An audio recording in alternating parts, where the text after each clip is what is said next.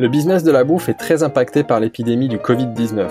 Les consommateurs sont confinés à la maison et les entreprises sont obligées d'arrêter ou de repenser leur activité. Ainsi, pour mieux comprendre cette réalité, nous nous sommes rapprochés des acteurs de la bouffe pour qu'ils partagent avec nous leur expérience de cette crise inédite. Confinement oblige, ces épisodes sont faits maison et enregistrés à distance.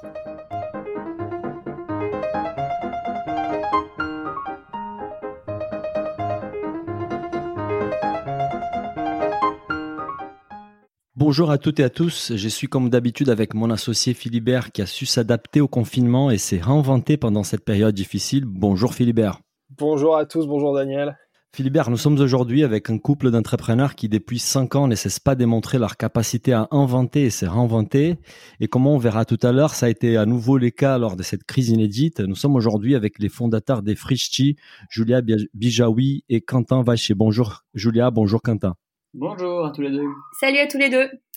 Euh, Julia, Quentin, comme nous avons enregistré un épisode ensemble en février dernier, euh, que d'ailleurs j'invite tous nos auditeurs à aller écouter, euh, si ce n'est pas déjà fait. Et on parlait notamment d'une nouvelle initiative lancée par Frischtif en 2019, la cantine 2.0, une offre de restauration dédiée aux entreprises. Il se trouve que les entreprises sont en télétravail, donc je suppose que cette activité a dû prendre un gros coup avec les confinements mais en même temps, ces nouveaux contextes a créé de nouvelles opportunités avec les consommateurs confinés à la maison. Et vous n'avez pas tardé à annoncer le lancement de votre offre supermarché dans toute la France. Donc avant d'y revenir, on voudrait juste démarrer avec notre question rituelle dans cette édition spéciale fait maison. Quand est-ce que vous avez pris conscience de l'ampleur de la crise et quelles ont été vos premières réactions? Euh, de l'ampleur, je ne sais pas exactement, mais en tout cas, euh, qu'il y avait quelque chose qui se passait de très fort, c'était dès le premier jour, puisque euh, le business s'est arrêté en deux minutes chrono, quasiment le, le, jour de l'annonce euh, par le président de la République du, du confinement. On a switché d'usage.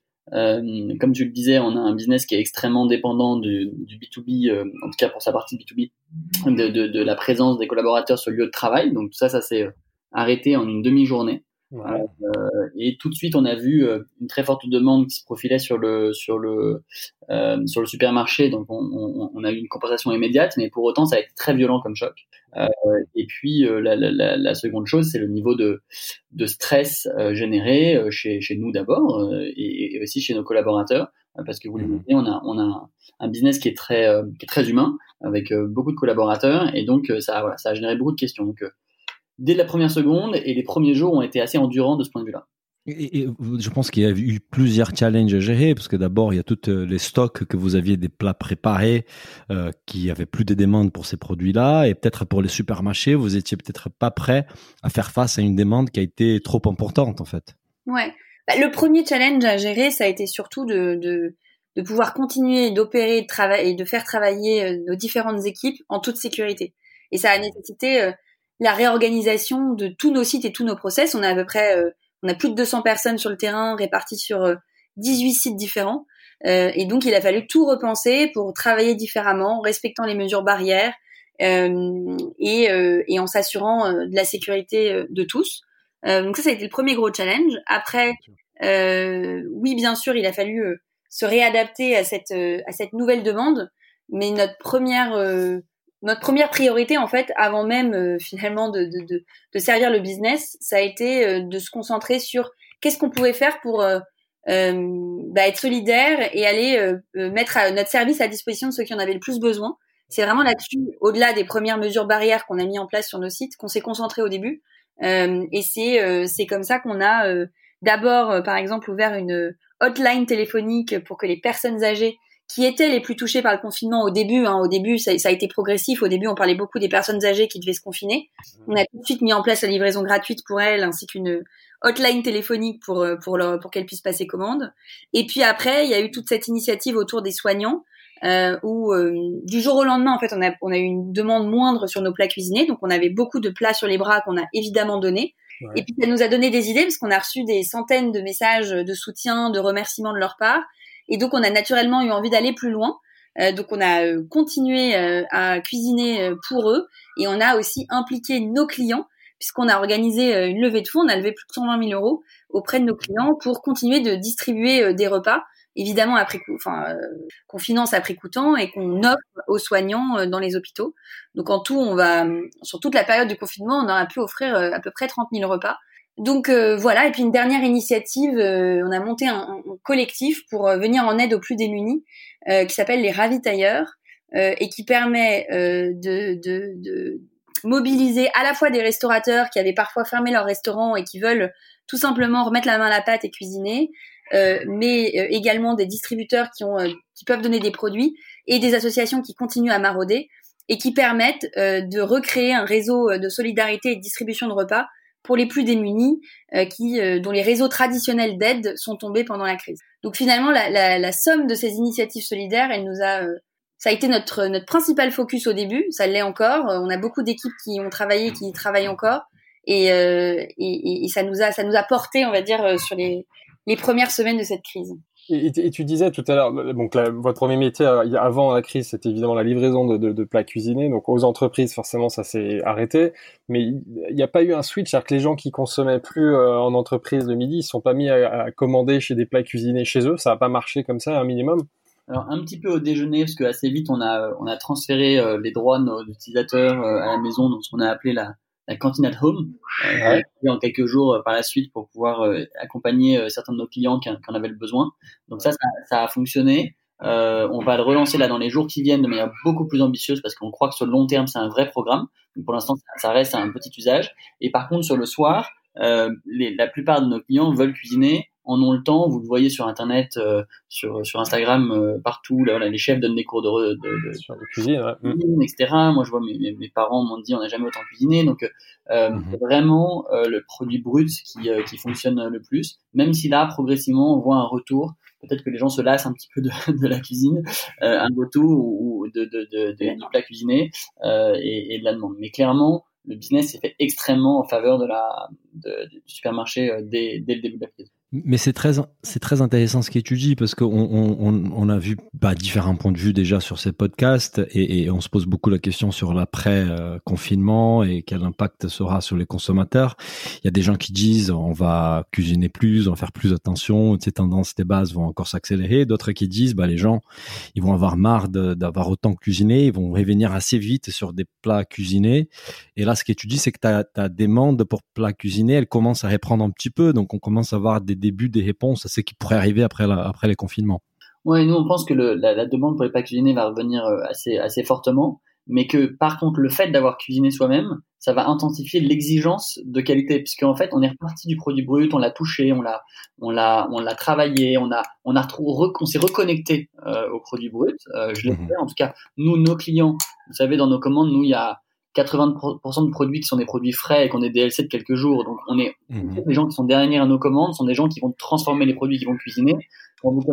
Dans, dans la grande distribution, on part de produits parfois qui sont un peu plus secs, un peu moins, qui demandent un peu moins de travail et qui sont un peu moins qualitatifs. Mais euh, euh, voilà, je pense que beaucoup des clients se sont ont repris plaisir à faire ça et je pense pas que ça veut dire qu'ils vont passer des heures en cuisine à l'avenir.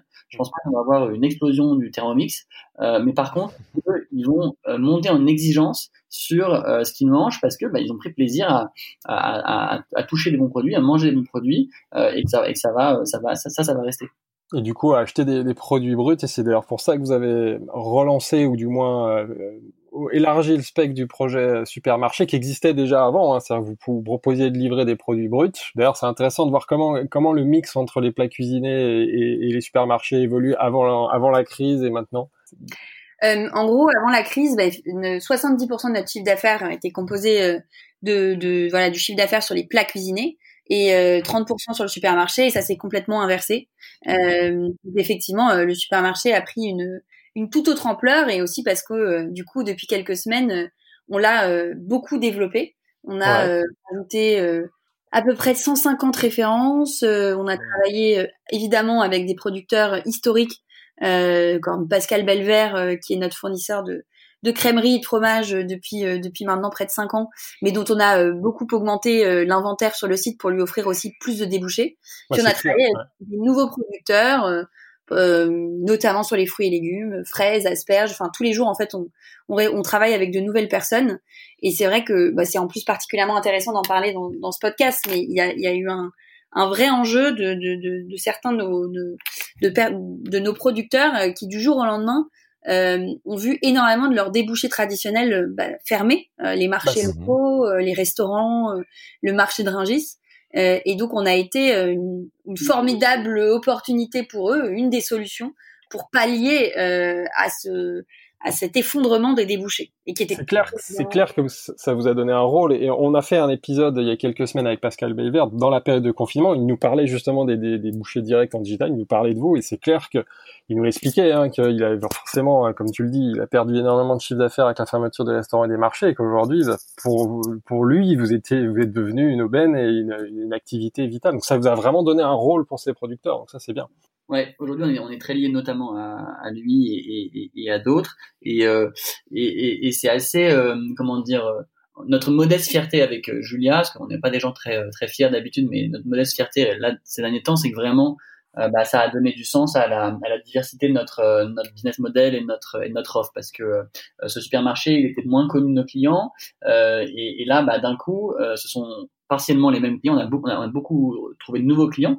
euh, grâce à cette offre, mais, c'est aussi nos, anciens clients qui ne consommaient pas sur le supermarché parfois, euh, qui nous trouvé sur ce, sur ce, sur cette offre euh, et qui maintenant sont hyper fidèles. On a eu énormément de messages de soutien, de remerciements, de félicitations sur ce qu'on faisait et, et, et, voilà, vu le travail qu'on a engagé, c'est, ça reste, c'est, agréable d'avoir ces, messages de soutien et, et en, bizarrement, ça a donné du sens à, à, à à, la mission globale de Frischti qu'on vous racontait il y a deux mois euh, sur l'ancien podcast on vous disait qu'on avait une, vision qui était beaucoup plus large que le plat cuisiné et qui était vraiment euh, de, de, reconnecter les clients avec le bien manger, de reconnecter les clients avec l'origine du produit, le producteur, etc.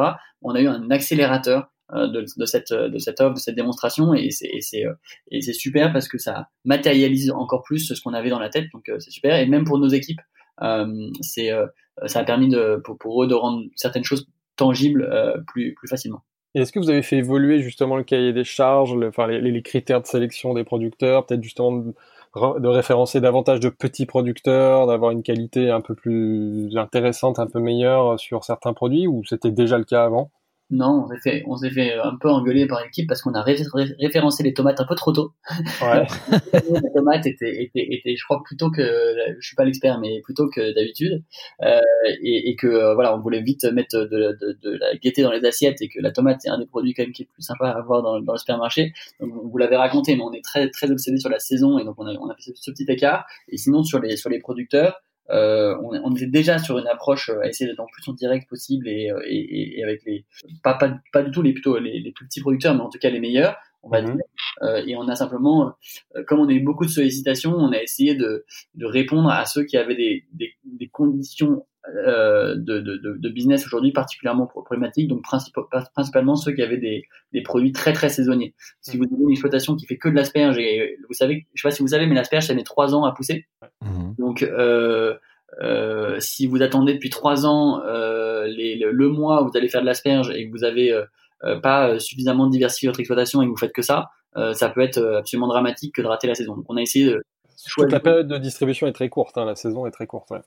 Absolument. Exactement. Donc on a essayé de choisir ceux qui avaient entre guillemets les, la plus de malchance entre guillemets dans cette crise, même si euh, malheureusement on est on est petit à l'échelle de, de, de, de, la difficulté de, de tous les producteurs. Et donc maintenant, bah, on essaye de de réfléchir à plus long terme à comment on peut, on peut intensifier notre effort parce que euh, d'une part, on n'y arrivera pas seul, et deuxièmement, il faut qu'on soit plus influent et plus impactant pour pouvoir euh, aider, euh, aider tous les producteurs. Et un autre grand, ouais, vas-y. Euh, nous avons euh, notamment remarqué donc que vous avez aussi décidé d'élargir l'offre supermarché dans toute la France. Quand on s'est quand on s'est vu il y a deux mois, on, vous étiez peut-être un peu plus conservateur par rapport à cette expansion-là. Vous disiez que vous allez vous allez atteindre les bons moments pour les faire. Je pense que ces contextes-là créent les conditions pour. Est-ce que vous pouvez nous expliquer un peu plus sur le rationnel derrière euh, Pourquoi vous avez décidé à lancer ça dans toute la France et comment? Alors on devait euh, se lancer avec le avec la cantine, donc c'était le programme de Q2. De, de, c'est ce que vous aviez raconté, oui c'est vrai. Voilà, donc c'était, euh, faut voir que effectivement notre focus stratégique était un petit peu ailleurs euh, juste avant la crise et donc euh, on a rerouté la stratégie très vite sur euh, sur le supermarché et, et bah, Julia vous expliquer la, la France. Oui, ce qui a stimulé principalement notre notre décision, c'est justement cette envie que d'aller plus loin euh, pour euh, euh, dans l'aide des producteurs avec qui on travaillait, qui, qui, qui nous disaient bah nous on a encore de quoi vous en donner plus, et puis on avait aussi d'autres gens qui tapaient à la porte, donc on s'est dit bah voilà, offrons-leur encore plus de débouchés. Il y a nos clients parisiens, mais il y a, il y a, il y a, il y a, il y a, il y a de quoi aller monter un réseau logistique et pouvoir accéder à, la France entière. Puis par ailleurs, il y avait à l'autre bout de la chaîne des clients et des clients qui veulent bien manger en restant chez eux en ce moment. Bah, il y en a beaucoup, beaucoup, beaucoup. Donc ça, ça vraiment, ça, prenait, ça a pris tout son sens. Et on a du coup monté ce, un partenariat avec Chronofresh euh, qui nous permet bah, de desservir les 33 euh, 000, je crois, communes euh, françaises, euh, parce qu'on s'appuie sur leur réseau logistique. Et concrètement, bah, vous commandez jusqu'à 17 heures le jour J, vous êtes livré le lendemain avant 13 heures. Donc ça, c'est pas nos délais de livraison de Paris, puisque à Paris on livre plutôt entre 20 minutes et une heure, mais ça reste une offre de livraison extrêmement disponible par rapport à notamment la grande distribution qui, dont les réseaux de, de, de livraison sont assez saturés. Euh, donc voilà, et pour les gens avec qui on travaille en amont et pour les clients, ça faisait tout son sens. C'est c'est la raison pour laquelle on a on a accéléré ce, ce lancement. Et pour l'organisation logistique, du coup, vous êtes appuyé sur le réseau de, de, Chronofresh. Il n'y a pas du tout, vous n'avez pas d'entrepôt qui, qui, qui vont gérer un stock tampon intermédiaire, comme ça peut être évidemment pour le cas dans la cuisine, où en plus vous transformez les produits. C'est là, en fait, vous faites euh, alors, on, a comme en cinq semaines de crise réussi à ouvrir trois entrepôts et enfermer trois autres, échanger. On a fait beaucoup beaucoup de travaux logistiques. Ah, donc il y a des entrepôts Frischti dans toute la France qui permettent de soutenir l'activité logistique non, On a, inventé de nouveaux entrepôts euh, complètement différents et même avec une technologie un peu différente, mais qui sont qui sont en Ile-de-France. Euh, D'accord. Et, et, mais euh, le, le, schéma logistique qui fonctionnait très bien pour toutes nos anciennes activités, en fait, a été très robuste parce qu'il nous permet d'opérer aujourd'hui, mais pour autant, on a dû en quelques en quelques jours euh, changer beaucoup de choses. Et en fait, principalement, euh, le premier le premier élément de changement, ça a été le, les gestes barrières. Là où vous aviez euh, euh cinq personnes qui se croisaient euh, régulièrement, il fallait qu'ils se croisent plus, il fallait qu'ils soient distanciés de 2 mètres, 3 mètres, etc. Donc c'est ça qui a fait, qui a notamment impliqué beaucoup de changements logistiques. Et tu, tu nous disais à l'instant que qu'en fait finalement l'expansion euh, dans toute la France c'était quelque chose de prévu dans votre plan stratégique pour Q2 2020. Euh, donc ça veut dire que pour les plats cuisinés, si vous voulez euh, servir toute la France, il va falloir peut-être des entrepôts euh, pour pouvoir cuisiner ça plus proche de, de, du point de livraison. Est-ce que ça veut dire que même les modèles du supermarché, il peut évoluer avec les temps et, et, et peut-être utiliser moins chronofresh et avoir peut-être dans certaines villes des entrepôts locaux? Là, c'était on va dire, une, une, une manière d'accélérer le développement pour servir la demande et, et arriver à suivre les, les producteurs à nouveau dont, dont l'offre était là, il fallait, il fallait avancer. Mais on est en, en mhm. parallèle de relocaliser toute la chaîne de valeur parce que, euh, un, parce qu'on croit à cette manière de faire, et deux, parce que euh, l'après-crise, le, le, client, les clients vont redevenir exigeants et ils ont raison de l'être euh, en, en, demandant à être livrés euh, plutôt en, en, en une demi-heure ou en une heure et ça c'est notre c'est notre expertise nous ce qu'on a ce qu'on notre notre force c'est d'être capable de faire du très frais livré très vite et, et c'est et c'est en faisant ça qu'on qu'on qu'on qu'on gagne notre vie euh, et qu'on et qu'on arrive à faire, à faire quelque chose de pertinent. Donc, euh, on a intérêt à se rapprocher de notre modèle euh, historique et on va on va le déployer dans les dans les semaines, dans les mois qui viennent. Euh, dans, dans, dans, les grandes villes de France, euh, mais on a préféré anticiper avec ce, avec ce pré-lancement. On était en mode startup, quoi. On, lance et ensuite on construit. Voilà, Oui, et puis vous testez avec Chronofresh, vous regardez l'appétence de, du, marché, du supermarché dans toute la France. Maintenant que vous voyez qu'à ça fonctionne, vous vous organisez pour intégrer notamment la logistique. Donc, euh, si, si on n'aura pas la même demande si on livre en, en 15 heures que si on livre en 20 minutes. Quand on arrive, on va livrer en 20 minutes euh, 1000 produits, on sera, on sera, on sera, on, générera dix fois plus de demandes qu'en livrant en 12 heures. Et, avec la, croissance du supermarché aujourd'hui, Frischti, euh, les mois d'avril par exemple, par rapport au mois de février par exemple 2020, est-ce que vous êtes euh, au ralenti, au même niveau Quel est l'impact euh, à la fin que la crise a eu sur votre activité? La crise ne rend pas plus local sur les chiffres. On n'a pas été attrapé, on n'a pas attrapé le virus. Ouais, on, se souvient que vous n'aimiez pas donner des chiffres. ça n'a pas changé. Non, on, on, on, peut que se féliciter, en tout cas, d'avoir cette, ce supermarché qui compense et on va euh, être, euh, je dirais, raisonnablement impacté euh, par la crise et on, a la chance de, de, de, voir des prospects moyen terme qui sont qui sont très favorables. C'est-à-dire que euh, à court terme ça a été très dur. Euh, c'est très. Je, je, disais ce matin que Amazon ça va leur coûter. ils devaient faire ils font ils vont faire leur meilleur trimestre euh, cette année et en même temps ils vont faire de pires pertes parce que euh, les barrières, euh, les mesures barrières leur coûtent 4 milliards d'euros la distanciation sociale entre leurs employés. Et ben on a un peu la même chose, c'est-à-dire que ça coûte très cher que de gérer des opérations quand en fait on doit mettre plus de personnes ou moins de personnes ou gérer différemment. Donc à court terme, c'est ça, ça va être impactant, mais à moyen terme, les prospects sont positifs parce que euh, parce que bah voilà le, la sensibilité des gens pour le bien manger on pense euh, sera grandie pour euh, euh que, que, pour une offre qui soit direct producteur qui soit qualitative qui soit fraîche sera sera, là. Et, et, les parcours digitaux seront aussi on pense hyper valorisés. Et je parle même pas du B2B où là à court terme c'est la la la panade mais à moyen terme, euh, bah on a on a des clients qui vont euh, vivre de plus en plus en home office, euh, qui vont euh, être de plus en plus dans la mobilité et où des solutions comme comme la nôtre sont hyper hyper adaptées. Donc on est on est on est plutôt positif sur le sur le sur le sur le moyen terme, même très positif sur le moyen terme, et et, et, et on espère que cette crise, au-delà du coût qui est vraiment dramatique à court terme pour bah, pour la santé des gens et pour l'économie, va accélérer quelques catalyseurs de pensée euh, notamment écologique, santé, euh, retour à certaines notions de, de, de, simplicité et de, et de, et de, qualité euh, dont, dont, franchement on a besoin. Oui, puis dans, dans les bénéfices, il est fort probable que la, votre marque ressorte grandie parce qu'on a vu votre réactivité, on a vu vos engagements, donc ça c'est un bénéfice assez fort. C'est ça qu'on a fait. Un actif, oui, je, oui, il sera un actif. Ouais. Mm. L'actif qui va ressortir le plus grandi de ça, c'est l'équipe, parce que je sais pas si on vous a dit ça dans d'autres podcasts, mais c'est incroyable. Euh, quoi, nous, la mobilisation a été extraordinaire. Euh, c'est plus d'une vingtaine de personnes qui ont travaillé sur ces sujets de charity chez Frishti. Euh, certains le sont encore à plein temps, euh, sont à plein temps sur ces sujets. Certains y ont passé plusieurs week-ends de suite euh, à, à, monter des, des, des, des, sites internet le week-end pour pouvoir débloquer des, sujets, à, à, à négocier euh, avec des partenaires pour avancer. Quoi. Ça a été extraordinaire. Et, et, et plus largement, euh, moi, je, je, trouve que c'est assez incroyable, comme tout le monde s'est libéré plein de problématiques qu'on pensait avoir, et finalement, euh, on est plus sociable. Euh, même, moi, je, nous ai vu nous parler avec des avec des, des, des gens avec qui on parlait pas à l'extérieur, des partenaires, des concurrents, etc. Je trouve ça très intéressant le niveau de sociabilité qu'il y a eu. Ça a généré.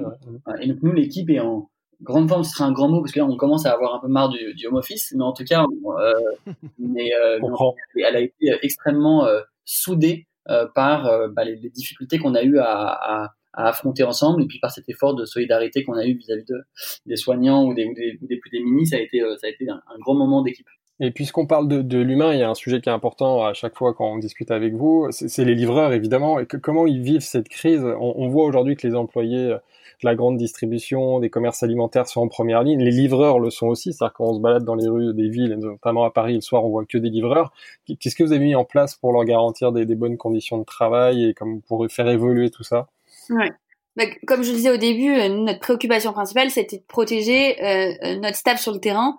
Et même si les livreurs qui travaillent avec nous sont, le font sous la forme d'auto-entrepreneurs, évidemment, ça relevait très naturellement de notre responsabilité que de, que de les protéger. Donc la première chose qu'on a mis en place, et je pense qu'on a été parmi les premiers à le faire, c'est la livraison sans contact, ouais. euh, qui est imposée pour tout le monde et pour le client et pour le livreur, parce que ça protège les clients, mais ça protège surtout les livreurs qui, qui sont amenés potentiellement à rencontrer plusieurs clients. Donc euh, globalement, ils rencontrent pas le client, ils laissent, euh, ils ont toutes les infos nécessaires via l'application et ils laissent la commande sur le palier de la porte. Et ça, franchement, ça marche euh, très bien. ça leur évite d'avoir rencontré trop de gens. Par ailleurs, historiquement, on avait des, lieux d'attente dans nos différents centres logistiques pour qu'ils puissent être entre eux et avoir un endroit où échanger et se reposer bah ça forcément c'est des lieux qu'on a dû fermer parce qu'ils incitaient euh, forcément à la promiscuité. Euh, donc euh, on a euh, on a voilà on fait on fait respecter les mesures dans les dans les dans les hubs. On a distribué aussi des, des packs Covid, donc à savoir du gel hydroalcoolique et des masques pour qu'ils puissent bah, en avoir à chaque fois qu'ils commencent à travailler, enfin qu'ils commencent à travailler en shift. Bravo si vous en avez trouvé. ouais, bah, au début, on avait du gel hydroalcoolique, mais pour eux comme pour nos propres, notre team, en fait, en personne n'avait de masque. Puis dès qu'on en a pu en avoir, on, en a fait. Euh, on a quelqu'un de. On a, on a, on a quelqu'un de dédié à l'approvisionnement du gel hydroalcoolique et des ah. masques. Ah, tu un vrai boulot. Mm. tenait à cœur, euh, c'est qu'on leur a donné accès à euh, Frishti à prix coûtant, euh, donc pour qu'ils puissent faire leurs courses parce qu'on est un bah voilà on est un distributeur et que ce soit pour notre staff sur le terrain mais aussi pour euh, les livreurs mhm. euh, qui puissent avoir accès euh, à un service de course à prix coûtant et qu'ils aient pas à ressortir pour faire leurs courses une fois à être rentrés chez eux bah ça pareil ça évite de ça ça, ça limite encore le contact. Donc euh, voilà on, on, on, il est, on a aussi mis en place le, le pourboire solidaire et nos clients ont été ultra généreux pour pour soutenir leur activité et ça a significativement augmenté leur rémunération Frishti a aussi augmenté leur taux horaire. Donc de bout en bout, en gros, on a, on s'est énormément préoccupé de, bah, de leur, de leur bien-être, de leur sécurité, et ou en tout cas, on l'a fait au même titre évidemment que que pour les collaborateurs internes qui travaillent sur le terrain. Et vous n'avez pas noté d'absentéisme parti, ou de, de difficulté à recruter des, des, des, des, livreurs en ce moment, justement, vous rencontrez non, euh, non, euh, et, au contraire, euh, nous on, on, travaille avec moins de livreurs qu'avant parce que notre activité s'est transformée. Et donc pour ceux avec qui on travaille moins, on a mis en place une permanence pour leur permettre d'obtenir les aides de l'État pour les indépendants. Euh, désolé si vous entendez des bruits, c'est nous sommes donc en télétravail avec nos enfants. C'est pas, pas, grave, on, va y revenir. Ça fera partie de notre question de conclusion d'ailleurs. donc, euh, donc euh, voilà. Euh... On est passé les premières semaines de, de stress. Euh, on a plutôt des, des, des, des, livreurs là qui sont assez contents, euh, pour certains en tout cas, de faire du vélo. Euh, quand, quand il a fait beau là pendant trois semaines, c'était plutôt agréable. Et, et le stress, une fois les, les, les la, mise en place des mesures barrières, le stress est un peu retombé, retombé pardon, euh, de, sortir.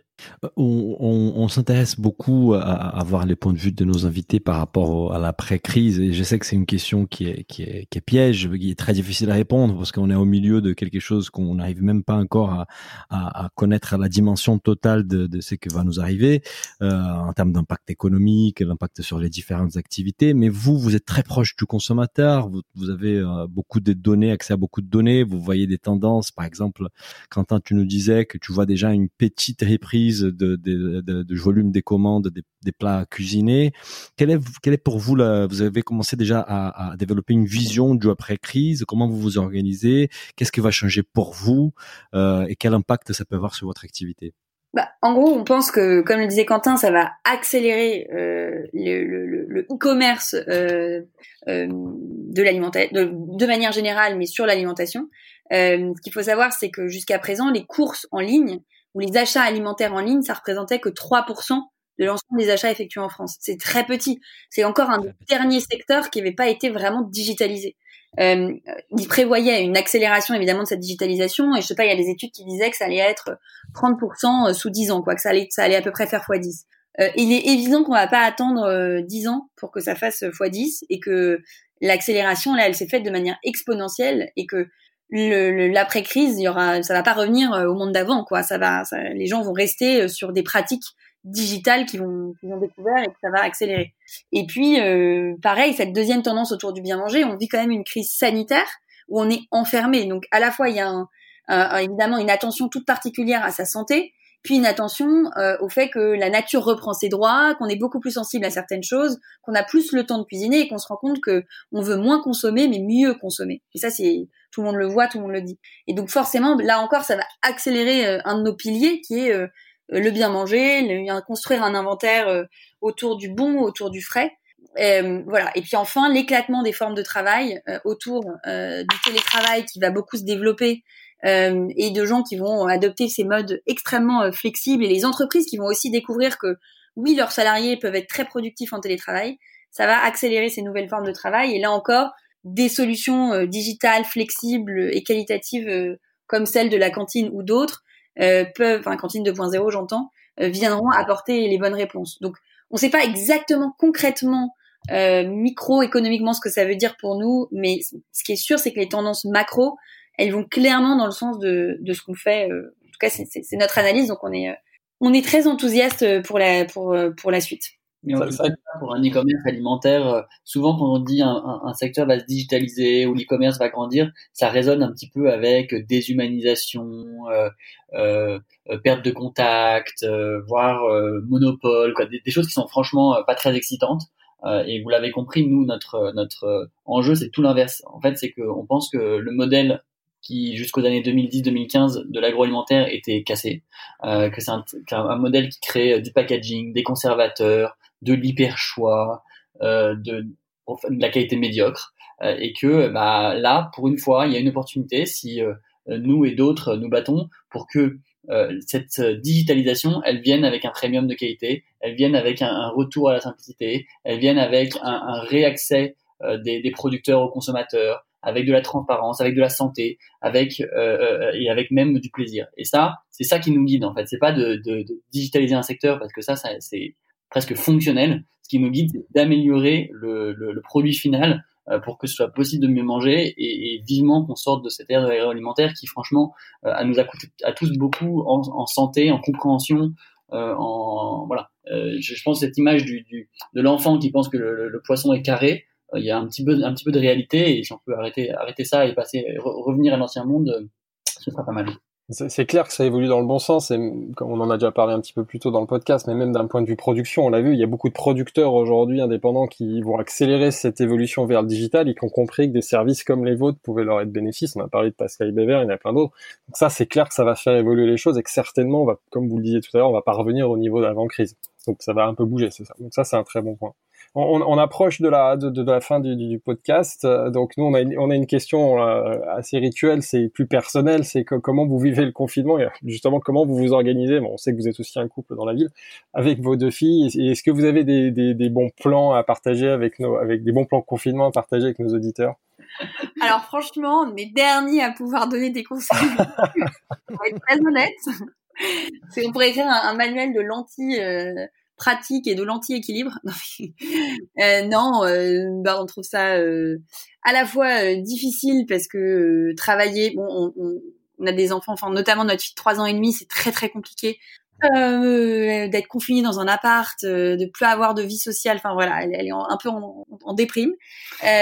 donc ça c'est compliqué, c'est la partie la plus compliquée mais mais en même temps on, on, passe plus de temps en famille on réapprend à découvrir certains, certaines choses et je pense qu'on n'a jamais passé autant de temps avec nos enfants. Donc euh, ça a aussi du bon.